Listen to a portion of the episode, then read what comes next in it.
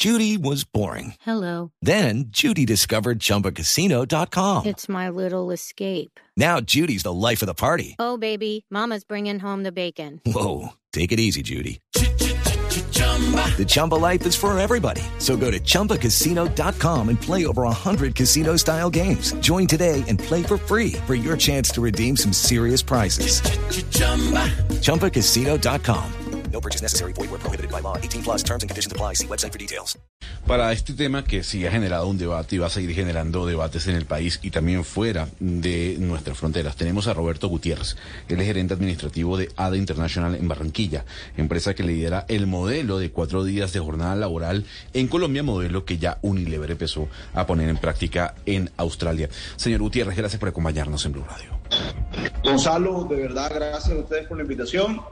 Súper enriquecedor el debate. De verdad, los argumentos que han planteado de inicio dan un buen puntapié para que la conversación sea productiva y podamos, obviamente, manifestar nuestro punto de vista. También está con nosotros Samir Antonio Campos, CEO de Radar Consumer Knowledge. Es administrador público y politólogo, analista de procesos de transformación sociopolítica. Señor eh, Campo, gracias por acompañarnos en Blue Radio. No, gracias a ustedes, a toda la mesa de trabajo y a los contertulios, a todos los oyentes. Interesantísimo tema porque tiene que ver no solamente con el comportamiento mismo de las organizaciones y sus empleados, como se plantea ahorita en el kickoff, sino también con el comercio, el mercado, el consumo, el ingreso de los hogares y el gasto también. Entonces me parece que hay varios elementos a considerar en torno a la discusión. Y también está con nosotros Germán Gómez, representante de la Cámara por el Departamento del Atlántico, por el Partido Comunes, promotor del proyecto de ley que busca ampliar el periodo de vacaciones para los trabajadores de 15 a 20 días hábiles. Representante Gómez, gracias por estar con nosotros. Eh, no, gracias a ti, Gonzalo. Muy buenos días para todas y todos los compañeros de la mesa de trabajo y para todas las personas que en este momento nos escuchan o nos miran o nos ven en todo el país. Eh, me, también, mm, digamos, me identifico con Samir y con Roberto en que pues es una buena introducción al tema, un tema muy interesante porque estamos hablando precisamente del tema de la economía, de los ingresos de un país pero también porque estamos hablando de los derechos y de las garantías que las trabajadoras y los trabajadores colombianos deben tener. Yo en la Comisión Séptima, en todos estos debates, discúlpame, eh, he planteado la idea de que siempre se mira solo los beneficios o los perjuicios que genera para los empresarios, para el capital, pero nunca nos ponemos del lado del trabajador, del lado de la trabajadora. Entonces, yo creo que es bueno en este nuevo gobierno cambiar un poco ese chip, la gente, y que haya una concertación laboral que beneficie a todo el mundo, a los empresarios y a los trabajadores. Quiero comenzar con eh, el doctor Gutiérrez. Doctor Gutiérrez, yo comentaba con Claudia Palacios lo dicho por Elon Musk, lo dicho por Jack Ma, por Bill Gates, incluso la que era una de las directivas eh, operativas de Facebook dijo, eh, yo trabajaba 112 horas diarias eh, para poder llegar a mis propósitos, a mis metas dentro de la compañía. Estamos hablando de las compañías más importantes del planeta. ¿Usted qué le puede responder a estos CEOs, emprendedores millonarios, que hablan de trabajar más para aumentar productividad, a diferencia de lo que usted plantea en ADA International? Mira, son los momentos de las empresas. Yo creo que esos comentarios que ellos hacen terminan siendo comentarios de los primeros momentos de su compañía donde necesitaban muchísimo nivel de atención, muchísimo nivel de actividad, muchísima concentración y eso obviamente llevó a que se manifestaran en ese sentido. Nosotros, eh, eh, por el contrario, en ADA International hemos tomado la decisión de reducir la jornada y los resultados que hemos tenido han sido impresionantes. Después de un año de implementada la medida, nuestra compañía sigue creciendo, sigue generando cajas, sigue generando satisfacción a los grupos de interés. Internamente los niveles de motivación son más altos, los equipos traccionan mejor y lo más importante, hemos aprendido a hacer foco en lo relevante. Hemos aprendido a concentrarnos en lo que de verdad genera valor. Y eso ha provocado obviamente que la compañía esté avanzando y esté avanzando a muy buen ritmo. Entonces, de manera que pienso que los comentarios de ellos fueron en unos momentos específicos de su compañía. Al final uno ve, por ejemplo, hoy a Bill Gates haciendo mucha filantropía, mucha filantropía y dedicándose a otra serie de cosas porque construyó un imperio importante. Eh, voy a, formularle una pregunta al señor Samir Campo, porque así como el señor Roberto nos habla de que depende del el momento de cada compañía, seguramente también depende de la situación de cada país. Este debate se dio el año pasado en México, también en Costa Rica, sobre aumentar eh, el número de, festivos o el número de vacaciones. Eh, Portugal, por ejemplo, en el año 2012 eliminó cuatro de los 14 días feriados que tenía. Los suizos en un referéndum dijeron también por allá por el año 2014, si no estoy mal, que no querían más festivos. ¿Cómo determinar cuándo un país está preparado para tener más o menos eh, feriados o más o menos tiempo de vacaciones o una jornada laboral más larga o más corta? ¿Y de qué depende? Yo creo que ahí hay varios números que me parece importante, Claudia, con las buenas tardes tener en cuenta. Yo creo que el primero de los elementos es, ok, ¿qué ha venido pasando con la producción del país? ¿no? Entonces, si revisamos los números de producción del país y nos remitimos al año 2022, números relativamente recientes, empezamos a encontrar que el año pasado Colombia inclusive llegó a tener récord en su Producto Interno Bruto. Es decir, la producción de Colombia viene eh, nos mostró durante el año 2022 algo más allá de un proceso de recuperación. Vimos números en el segundo trimestre del año bastante, bastante interesantes. Eh, en algunos casos, por ejemplo, eh, profes como el profe Salomón Calmanovis decían cuidado porque tiene que ver solamente con el rebote y eventualmente el tercer y el cuarto trimestre nos dejaron ver que el comportamiento de la producción en Colombia venía por muy buen camino. Pero ahora hay que tener otro pedazo de la historia en cuenta y ese otro pedazo de la historia en cuenta lo traigo a colación bajo dos premisas centrales. La primera es el 75% del gasto de los hogares se produce por fuera de la casa. Es decir, salimos al comercio a detonar elementos asociados al gasto de los hogares. Pero otro elemento a tener en cuenta es que eh, hoy el comercio en la economía agregada, en el índice de seguimiento de la economía, cuando nosotros lo revisamos, el componente principal, mayoritariamente hablando, en su 20 y algo por ciento, es el comercio. Y ese comercio tiene una relación bastante importante con lo que planteaba Sebastián ahorita. Y es cuidado porque ese comercio nos deja ver una economía que en su 54, 55% es relativamente informal. Cuidado porque no estoy diciendo que informal sea ilegal o que ilegal sea ilegítimo. Entonces, alerta porque eventualmente esa discusión que se plantea tan global cuando se aterriza a lo local tiene otro tipo de componentes. Me voy a ir, por ejemplo, a la realidad que podría tener en la productividad o en la producción de un municipio como Villa de Leyva o como Ráquira.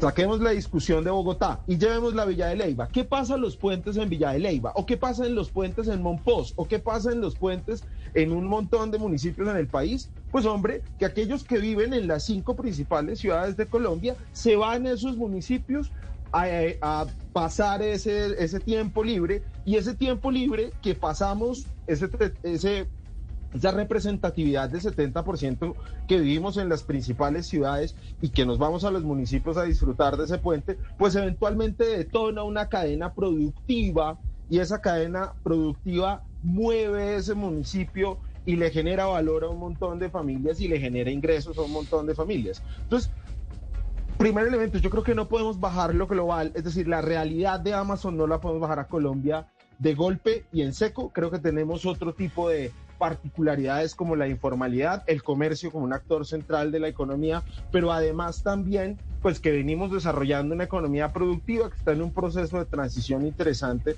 y que merece ser evaluada desde esa perspectiva.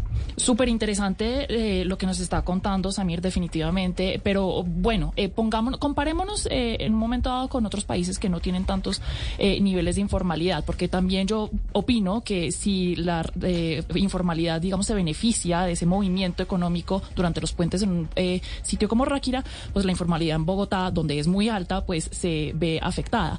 Pero eh, simplemente pongámonos en un ejemplo. Eh, comparémonos con, por ejemplo, Francia. Más o menos Francia da días de vacaciones que yo creo que deben de estar por encima de los 30. Nosotros, eh, con todos los festivos, también estamos como con 30 días libres al año. Más o supongamos que estamos a la par.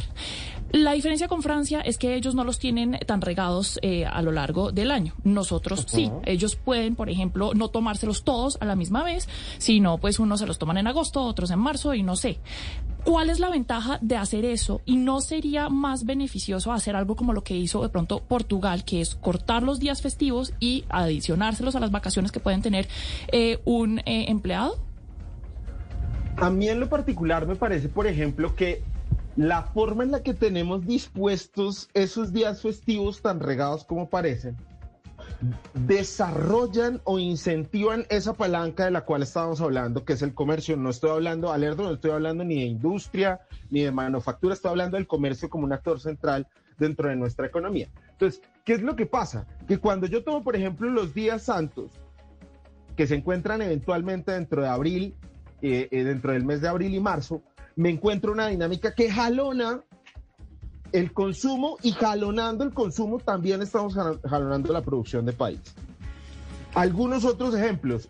Voy a citar un ejemplo puntual. Año 2017, nosotros veníamos con un rezago en el crecimiento del gasto de los hogares de aproximadamente entre 9 y 11 meses. Perdón por la inexactitud del dato, no lo tengo por aquí escrito. Pero en ese año, el gasto de los hogares, que es un jalonador del PIB en Colombia, dispara se dispara, veníamos con gasto en terreno negativo, se dispara debido a tres puentes feriados durante el mes de junio y julio.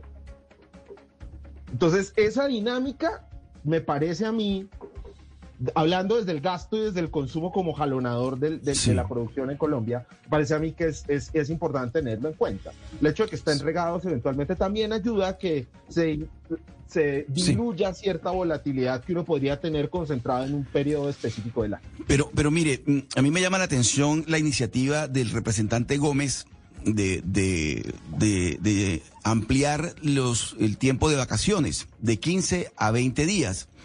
Eh, y se lo digo porque, porque realmente si a, esos, a esas vacaciones de, de 15 a 20 días ampliadas le sumamos los festivos, le sumamos Semana Santa, le sumamos Carnaval en el caso de Barranquilla, entonces uno se pregunta, ¿en qué momento se va a trabajar?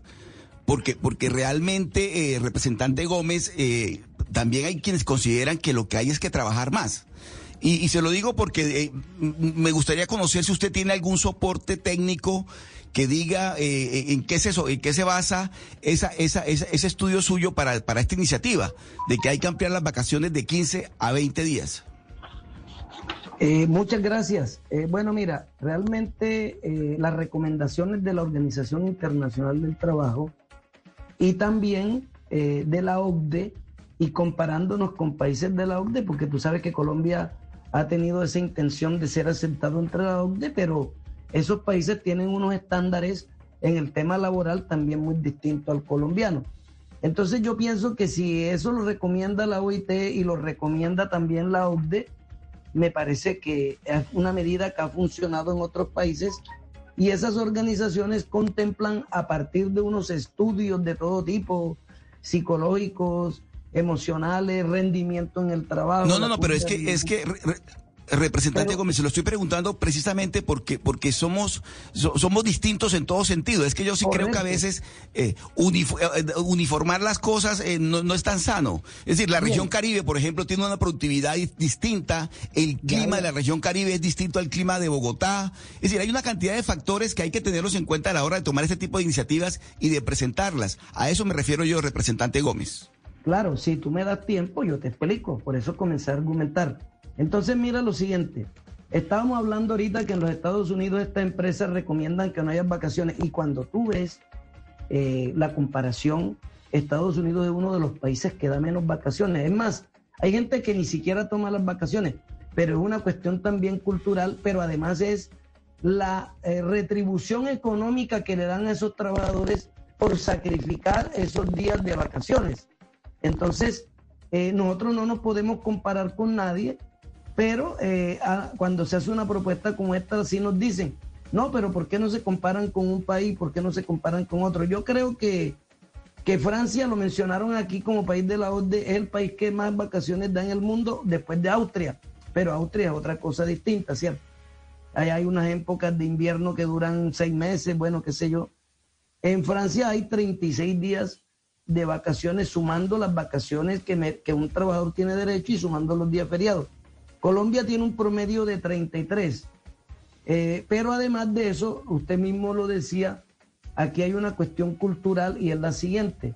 La costa caribe vive mucho del turismo, vive mucho de los eventos culturales, los reinados, los carnavales, el Festival Vallenato.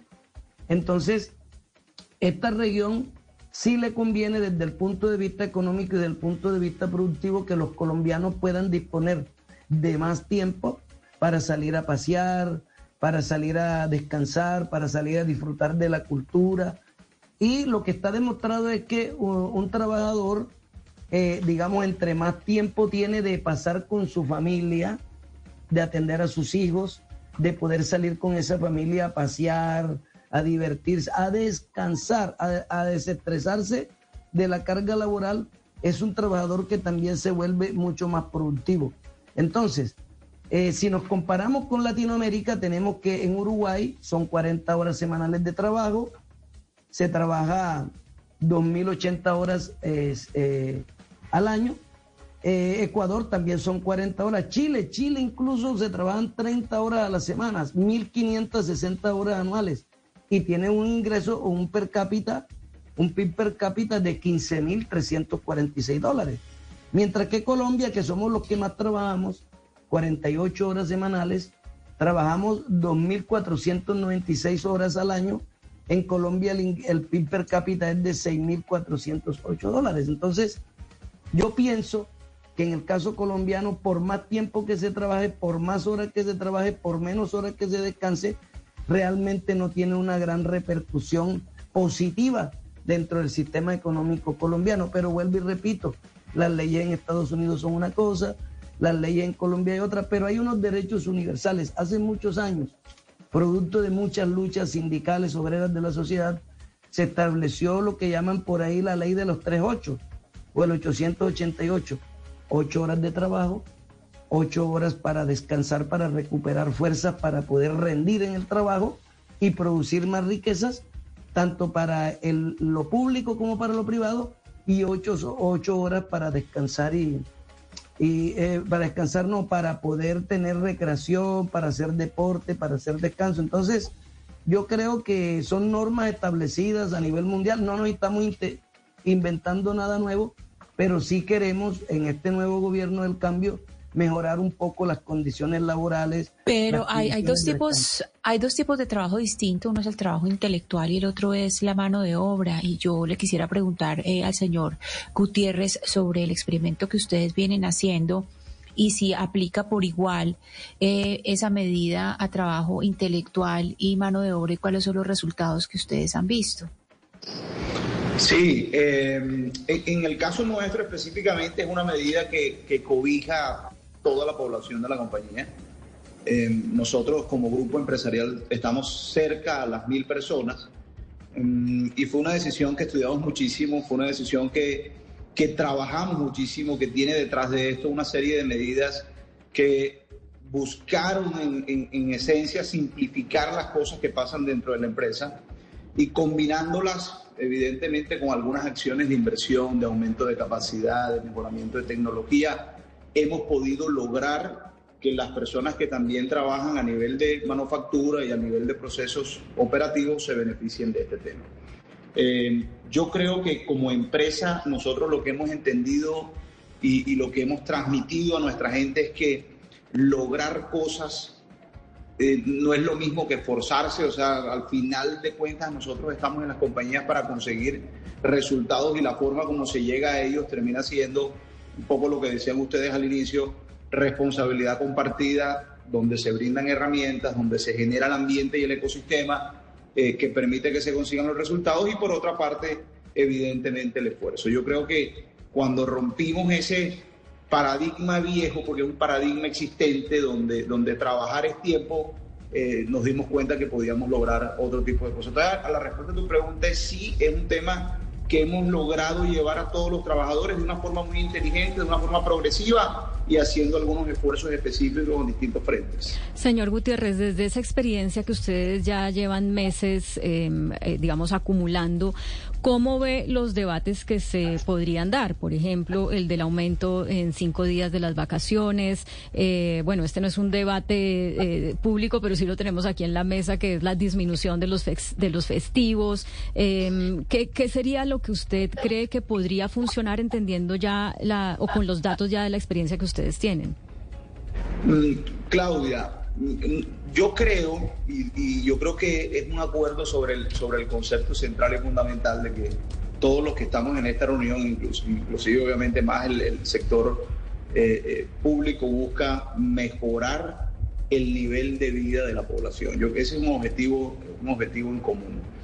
Eh, las decisiones que se toman y que buscan de una u otra forma mejorar eso sin afectar los niveles de productividad, porque es un sano equilibrio que se debe estudiar y que entiendo que se está haciendo juiciosamente, son bienvenidas.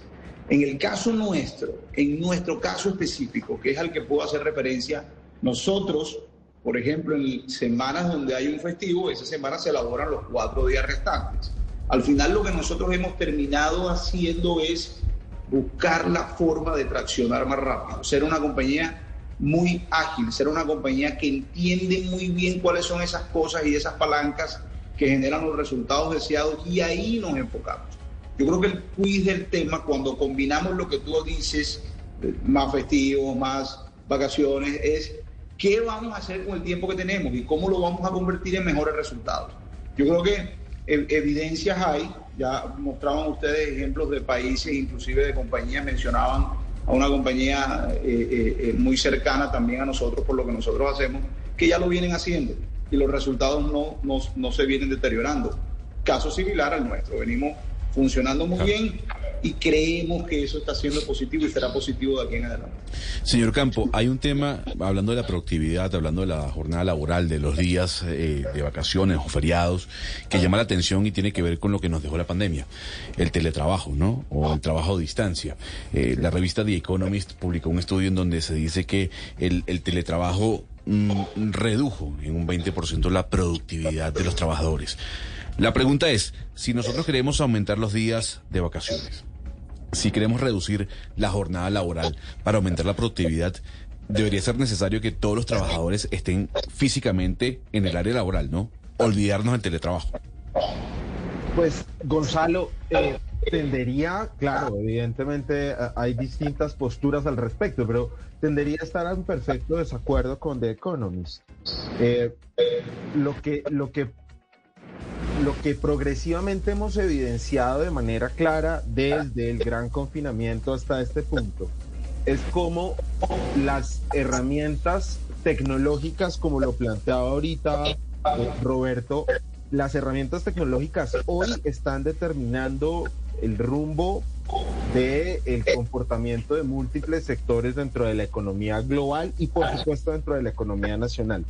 En, las economía, en la economía de servicios, por ejemplo, Hoy gran parte de lo que está pasando es que toda la tecnología que se está volcando a la gran economía de, servicios en el país permite, por ejemplo, que uno pueda descentralizar la operación. Y ese descentralizar la operación eventualmente hace que usted pueda tener eh, un hub eh, montado en Bogotá, pero pueda tener un operador de servicios en Tamalameque, por citar un ejemplo.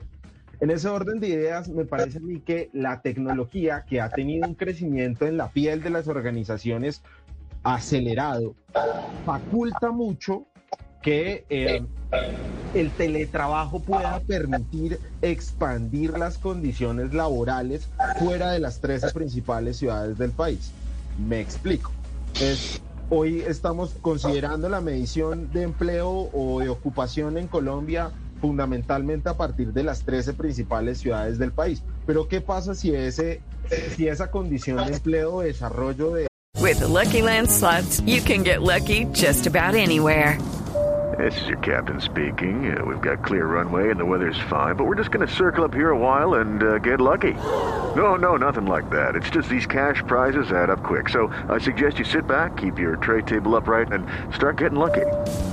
Play for free at LuckyLandSlots.com. Are you feeling lucky? No purchase necessary. Void where prohibited by law. 18 plus terms and conditions apply. See website for details. de talento humano la puedo desplazar a aquellas, a aquellas regiones o municipios que lo requieren en medio de una gran economía de servicios. En ese orden de ideas, me parece a mí que, la, que, que por el contrario, lo que nos ayudaría con el crecimiento de ese, de ese tejido tecnológico, ese trabajo en casa, también podría ser facultar el crecimiento de dos actores dentro de la condición de empleo que salieron inclusive bastante lastimados dentro de esa misma condición de pandemia. Por ejemplo, el empleo en las mujeres y el empleo en los jóvenes. pero, pero, ¿por qué? Eh, eh, señor Campo, pero detengámonos un momento a pensar en el tema de la remuneración. Ok. Eh, en muchos países la gente trabaja más porque le pagan por hora y si trabaja más horas, pues va a ganar más. en Colombia, pues muy pocos son los trabajos en donde pagan por hora. ¿Usted cree que el trabajador que gana por hora es más productivo? Yo según los datos que uno podría encontrar, por ejemplo, desde el DANI, nosotros hemos venido viendo un crecimiento de la formalidad, del empleo formal, a tal punto que el desempleo decrece a un solo dígito, eh, dato que evidentemente eh, solamente habíamos visto hasta, si mi memoria no es muy mala, marzo del año 2019 o a corte de primer trimestre del año 2019. Eventualmente, lo que sí tenemos en Colombia es mucho empleo informal, inclusive no empleo, ocupación, y esa ocupación es informalidad, y en esa ocupación se paga por horas. Eh, en ese se paga de estado a día de trabajo en, en las en, las en, um, en las, los procesos de construcción en el país, en cinco principales ciudades, los obreros de construcción reciben pago a Estado por días. Entonces, a, lo que voy es, el argumento del pago por horas tiene una ruptura desde la condición de la formalidad o la informalidad, digamos. En esa condición yo lo que diría es, tendríamos que llevar la formalidad particularmente a que esa condición laboral sea por horas. Va, pero hoy en Colombia tenemos empleados por horas o trabajadores por orden de prestación de servicios de manera sustancial. Y eso hoy está considerado como ocupación, con lo cual tiene una carga de informalidad particular. Es decir, coexiste en nuestra economía esa condición. Ya. Eh, representante Gómez, déjeme eh, dirigirle mi pregunta a usted, porque usted al principio eh, de cuando abrimos estos micrófonos, pues dijo que en Colombia siempre nos ponemos más del lado del empleador y no lo suficiente del trabajador. Y, perdóneme con mucho respeto, yo le digo, yo discrepo, porque en Colombia pues es muy difícil hacer empresa, no solamente porque hay una carga impositiva muy grande, sino también por medidas como esta, porque generan un costo muy grande los festivos, pero también el costo se incrementa al bajar la producción actividad posible de esas empresas. Ahora, eso es un problema porque pues las empresas pues emplean y eh, las medianas y pequeñas empresas, al igual que las grandotas, también se ven afectadas. Ellas emplean alrededor de un 80% de la fuerza laboral del país. Y mientras ellas dejen de crecer, pues también va a dejar de crecer el país y también van a dejar de crecer las oportunidades de trabajo y por, y por lo menos de adquirir una vida digna para todos los colombianos. Yo quisiera preguntarle a usted cómo su partido también puede ponerse de parte de las empresas para que ellas también generen un gran beneficio a las personas que ustedes dicen representar también.